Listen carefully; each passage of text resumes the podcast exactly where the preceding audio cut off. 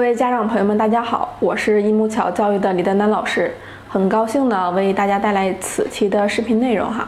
那我们此期要讲的主要内容是高考志愿填报的四大难题，如何这个抉这个抉择哈。那在以往遇到的这个会员中心的家长之中哈，在最终报考的过程中，往往会遇到两难的情况，就是在选择或者是放弃之间做出抉择。那这就需要综合分析、冷静选择。今天呢，我们就这个家长常问并且容易出现的四个问题，为各位家长朋友们讲解一下哈。那第一个难这个决定的问题就是选择热门专业还是冷门专业哈。那不可否认，专业和就业的这个直接联系，一些专业由于就业前景看好，填报的人多哈，就形成了热门专业；反之呢，则形成了冷门专业哈。其实这个热与冷哈是相对的。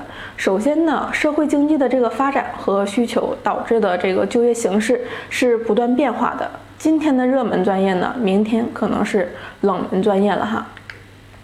其实从最初的这个数理化热，到后来的这个外语外贸热，再到后来的这个财会热、管理热、政法热，到目前的这个计算机热、电子信息、经济类热，哈，那就反映了专业在顺应市场经济、实现资源合理配置的这个需求，而不断的这个进行了这个冷热变化，哈。那其次呢，冷与热是相对的。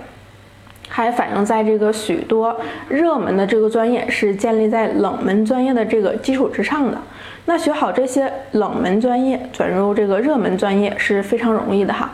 比如说呢，像学好这个数学专业，转入到计算机、电子信息、经济类等专业呢，其实并无太大的这个困难，而且呢还有很大的一个益处哈，是这样的。那因此呢，各位要用这个全面发展的眼光来认识和选择专业，结合孩子的这个兴趣特长，也考虑国家社会发展的一个需要，正确分析和处理这个冷热的一个关系哈。那这是第一个难决定的问题。那第二个难决定的问题是什么呢？就是在填报的时候，优先选择学校还是优先选择专业？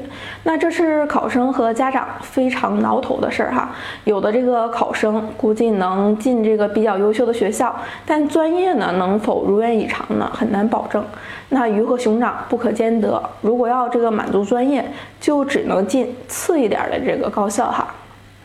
那到底是进这个高校求名气，还是进这个专业求实惠呢？其实对于不同的人，回答可能是不同的。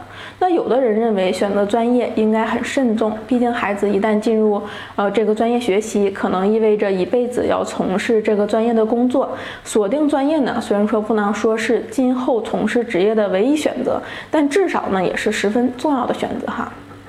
那在这里呢，李老师认为哈，如果能进一所好的学校，会带给你无穷的受益哈，应该好好珍惜。这时呢，你应该淡化专业。如果不够进这类学校的一个条件，则可以优先选择自己的喜喜欢的这个专业哈，掌握一门这个好的手艺，毕业之后呢，就业也会呃更容易一些哈，是这样的。那第三个难决定的问题呢，就是选择本省的高校还是选择外省的高校。那其实造成这一矛盾的原因呢，主要有两个。一方面呢，是高校在制定招生计划时，一般是所在这个省份哈，招生数呢大于外省。那考生的这个心理哈，是这个填报招生数多的这个学校或者是专业，录取的希望会大一些。那另一方面呢，是一些考生不愿意外出读书，特别是大城市的这个和沿海发达城市的这个地区的考生哈，呃，从而造成了本省高校及这个专业哈过分拥挤。